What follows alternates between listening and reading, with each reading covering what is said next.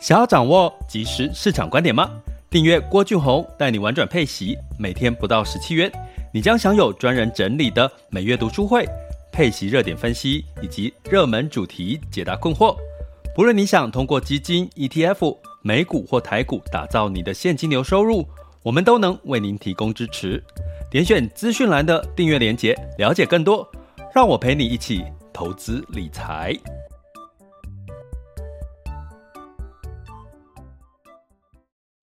这里是完全配息笔记，投资讲白话。我是郭俊宏，也是全球华人陪伴式投资理财网校的负责人。各位大家好啊，今天是二零二一年的五月二十日，哈，五二零有好多意义哦，哦，就是这个五二零的行情嘛，哈，因为过去五年的根据统计，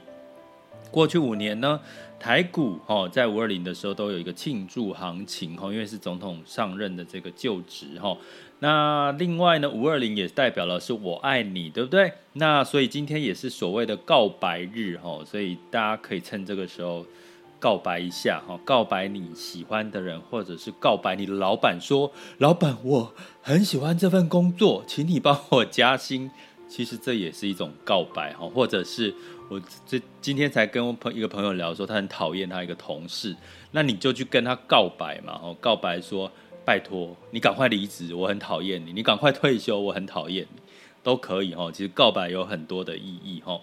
那 可是呢，今天其实五二零就没有庆祝行情了哈，就基本上呢是下跌的一个状况哈。那我们等下再来聊一聊这件事情。那但是呢，这为什么市场会下跌哈？今天普遍是下跌的一个因素，其实是跟。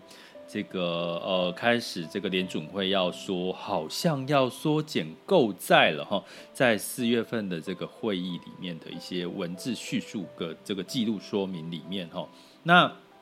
这件事情呢，我觉得呢，可能我们就要开始去留意。可是这个留意，其实如果你是网校的学员。我在前面呢，哎，如果网校学员，你可以去回听一下哈，就是呃，基本上我有在每周带你玩转配息的这个其中一集讲到这个通膨跟这个呃联准会的这个动作哈，那原则上呢，它通常就是开始先宣宣宣告了哈，就是说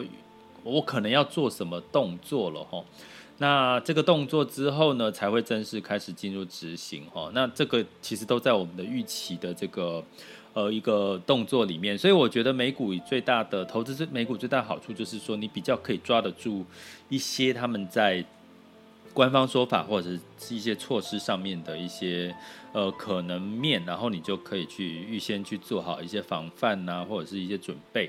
那所以呢，这个先说可能会进入到这个联准会的这个呃讨论开始减码哈。如果你今天看到很多媒体的讯息是说，费德暗示就快开始讨论减码 QE 哈，所以造成这个指数都是下跌的哈。那说暗示哦，所以不是说开始讨论哈，关键字是暗示跟开始讨论，所以它并不是真正要开始做这件事情。那当然就会。对市场来讲，就有一个效果在哈。大家知道，市场通常都是被吓出来的哈，或者是被这个 媒体给激出来的这个上涨的力道。所以呢，从这个角度呢，我要可能跟各位提的是，其实目前是喊哦，开始要讨论讨论而已。那通常他第一个步骤会先做什么？就是先缩减购债嘛，哈。他每个月大概购债大概是千亿左右的一个购债的金额。你想想看，如果他这个金额如果一旦不够债了，那可能就代表他的资金呢就不会释放到市场，吼，就是这样的一个概念。那至于会不会升息，这其实也是明年之后的事了。如果大家还记得话，其实在这个联准会，他有保证说，在二零二二年、二零二三年的时候呢，才会升息，吼。那当然，他当然不需要用到升息这招，也可以这个缩减货币哦。所以大家不要想说，一定只有升息这件事情才会影响到市场的这个资金紧缩，没有。很简单的步骤，第一个喊喊就可以了。哦，他只要喊说，诶，可能预期要升息，开始讨论，就会让市场紧张了。第二个，就算他不止喊喊，他其实只要缩减购债，都可以达得到这个货币紧缩的一个效果。哦，所以呢，从这个角度来看，其实市场的这个呃，因为怎么讲，我们去解读，应该去解读什么？市场好像。复苏的太快了哈。从我们前几期，如果你有一直在听我的 podcast，那记得哈，我的 podcast 是那个周一哈，每周一到原则上每周一到周五。那如果遇到国定假日或者是假日的时候呢，我们就会休息。那休息的目的呢，就是让大家也可以把专注力移开，不要一直专注在投资哈。移开到家庭，移开到你自己充怎么充电这些事情哈，去外面走走、爬爬山也是很好的一件事。那所以呢，再回归到我刚刚讲的，就是说，其实在这个呃相关的一些细节呢，我们开始要留意到的是什么？我们在 Podcast 节奏跟各位提到，其实景气是在成长的。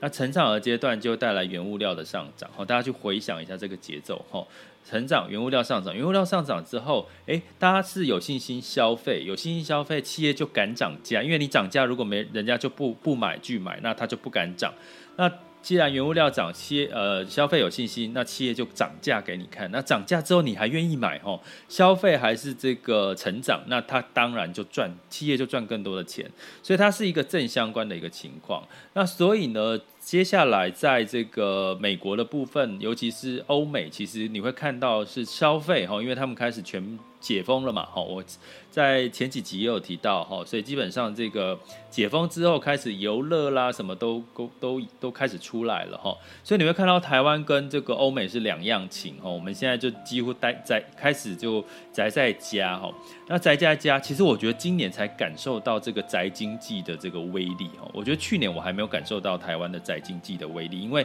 我们还可以到处跑，所以你会看到我几乎在群里面都是大家在讨论我今天看的这个 Netflix 的什么样子的内容。然后开始说，开始看的都是在做这个线上直播，好的一些讯息都跑出来。然后今年应该这个外送的频率，哈，听说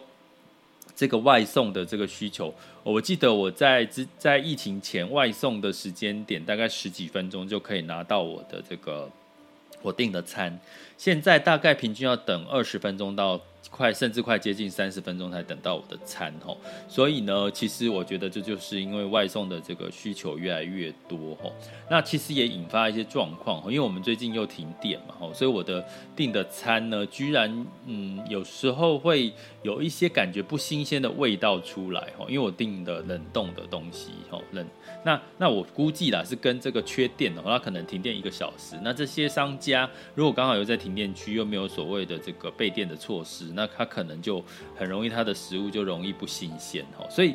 所以我觉得现在，我觉得真正体会说现在疫情的这个状况，我觉得反而是在这一段时间的，反而不是去年，去年反而没有那种那么深刻的感受。我相信大家应该也是有特别的感受。那当然，我就是选择买比较多是干货，然后就是不要买一些生鲜的东西。那所以呢，在这个时间点，我觉得我们应该好好的反省思考一下。在这个疫情这段时间开始要解封后，外国是解封，然后我们开始要做一些比较紧缩的一个状况，那其实多多少少一定会影响到这个投资上面的信心跟我们的现金流哈，所以我要建议各位呢，在接下来再定调说这个开始。讨论哈这件事情呢，我们不用那么担心，因为它只是开始讨论哈，这个节奏是有一定的节奏哈，在联准会过往在做这件事情都有一个节奏，那这个节奏我已经跟各位在网校的学员应该早就我被我已经提醒过你们预告了哈，其实这个节奏开始叫做这个开始讨论，然后后面下半年可能会开始进入到这个减呃减少购债这件事情哈，或者是到明年初才会做这件事情，那当然要端看这个疫苗的这个呃控制的情况哈。还有整个经济复苏的情况，那当然这个就会影响到市场的这个呃相关的产业哈，所以你一定要在这个时候呢，适度的去改变你的布局哈。那比如说你可能不能再期望哈。台股呢，再有这个上，比如说有人可能会喊到两万点呐、啊，哈万八万九这些的，你可能要稍微保守一点点了。甚至最近谢金河哈，我这个这个也出来讲话，谢金河专家呢也出来讲话说，哎，可能大家要保守一点哈。我觉得这个是一个好的提醒。那另外呢，科技股你可能也不会像去年一样这个整个大爆发哈，那涨。所以你开始要修正你的这个投资报酬率，我觉得是可能可能每个人心态要去做一些调整的哈。那市场上面会不会有机会？我觉得其实市场还是有很多的机会，那就是找什么？很简单，就是找业绩题材成长，在下半年是有业绩题材成长的一些机会的这些这些相关的一些个股哈，比如说在呃最近，比如说在有提出的一些电动车的相关的更多的投资补助啦，那像这些呢都会有利于助长就是相关的一些产业，所以在这个时间点，我会建议大家就是开始。细选哦，就是说不是单挑指数，你从指数面看起来好像都是跌，可是你从个股哈，比如说我们在疫情期间以台湾来讲，一些宅经济相关的一些一些个股哈，产业就非常活络哦。那在国外也是在解封之后的消费。哦，相关的一些板块，哦，其实都是相对的活络，所以就朝这样的一个逻辑呢，相信大家还是在接下来的第二季，哦，现在五月嘛，进入到六月呢，还是会有一个呃不错的收获，但是要留意，在进入到第三季就要看第二季的财报，但是提醒各位，第二季的财报我已经在上一集也讲过，哈，第二季财报可能会受到基期已经不像第一季的基期那么低的情况下，成长的幅度就慢慢的不会那么高，所以那个基激情呢，可能也不在了，所以简单来讲，还是回到我们调整心态，然后要开始有风险的意识，然后分批进场，然后或者是定期定额。或者是适度的做一些停利上下车的一些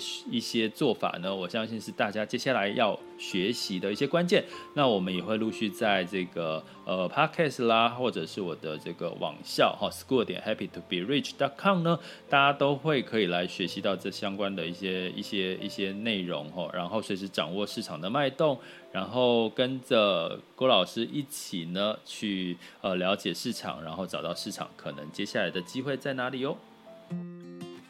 接下来进入到二零二一年五月二十日的全球市场盘势轻松聊。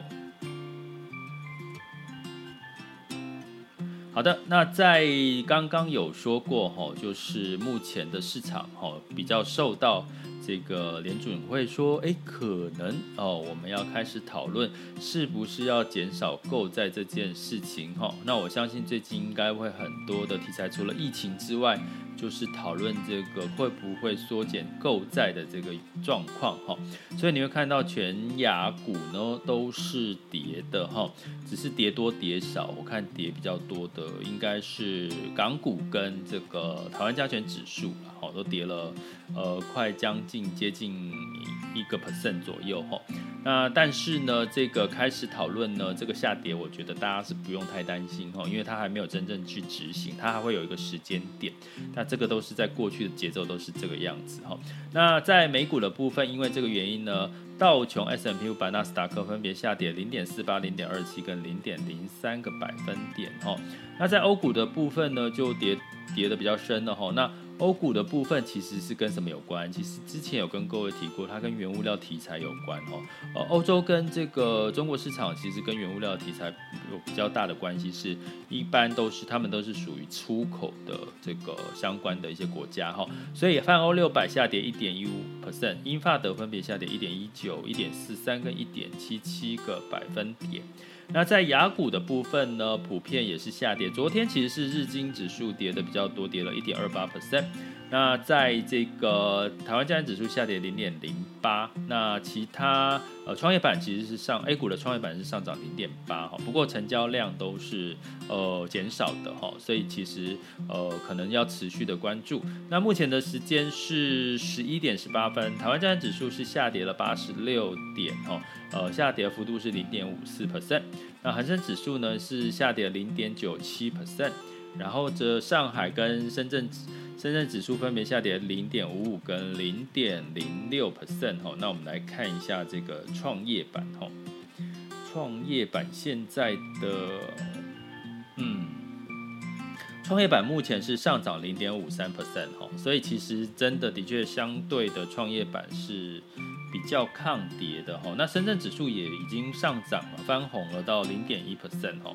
呃，那这个上证也开始收敛它的跌幅了哈。那我之前有跟各位提过，其实目前的 A 股呢是相对来讲是过去跟相对其他国家台股或美股它相对涨幅比较比较压抑的哈，那反而它是相对低点哦，大家可以去特别去关注留意一下。那至于在能源的部分呢，在布兰特原油下跌二点九八 percent，来到六十六点六六哈。那当然这会受到，因为如果要紧缩，提醒各位紧缩货币就会带来美元升值的机会哈。那升值也会带降降低减减低这个油价原物料的涨幅哈。所以最近原物料反而有一点点的这个。呃，收敛了哈，就是下跌，然后汽油的库存也上上升，然后这是油价下跌的原原因。那在金价的部分呢，是收涨了零点七，后来到一千八百八十一点五美元每盎司。那原因呢，其实是什么？因为在这个通膨的一些疑虑，还有其实这几天这个数字货币，尤其是比特币大跌哦，大跌了三成到五成哦，所以跌到三万。多左右的一个价位，之前是五万多嘛，所以基本上已经几乎快腰斩哈，所以这个风险真的数字货币应该很一些，因为数字货币比较多的投资人哦，都是散户，都是年轻人哦，应该最近也苦哈哈的。那相对来讲呢，他也有专家就指出说，诶，所以其实啊，其实数字货币真的还。真不能代表黄金有避险的作用，所以资金也开始回笼到一些黄金的部分哈，所以金价就收涨哈，但是这个涨幅也还好了哈。那美元指数是上涨的哈，小涨哈，来到九十点二一哈，因为开始讨论要减码、量化宽松、减减减少购债，那当然美元就会升了哈，这是大家要留意的。所以这个美元兑换人民币呢是来到六点四三多哈，那人美元有稍微的升值。然后来看一下这个台币的部分呢，是二十八点零四哈，美元也稍微升值哈，所以从这个角度来看呢，我们可能可以从汇率的一些变化呢，来看出市场到底对于这个呃减少购债这件事情是反应比较极激烈，还是说它其实只是诶稍纵即逝的一个讯息哈？我觉得最近可以用汇率的这个表现来关注一下哈。那所以呢，再跟各位提一下，其实目前在呃，如果你想要更了解，因为市场多变嘛，掌握了讯息多变，其实你可以用几个方式来取得我的资讯。第一个就是透过我的脸书的 Messenger 填问卷加入社团。那第二个呢，你会收到我的电子报，订阅我的电子报，然后呢就可以得到一些及时的一些讯息，呃，或者是在这个我的粉砖哈，都可以看到我一些讨论的一些内容。好，那这就是我们今天呃要跟各位开始讲的。那最后给各位一个讯息，就是说，其实开始这个波动可能慢慢要加大了哈，很多的消息呃陆续出来，加上台湾的疫情，请大家就是要稳住心，然后客观，然后资金千万不要满手股票哈，那你可能就会相对比较可以比较客观，比较不会恐惧害怕的去看待市场的下一波机会哦。这里是完全配息笔记投资讲白话。我是郭俊宏，关注并订阅我，陪你一起投资理财。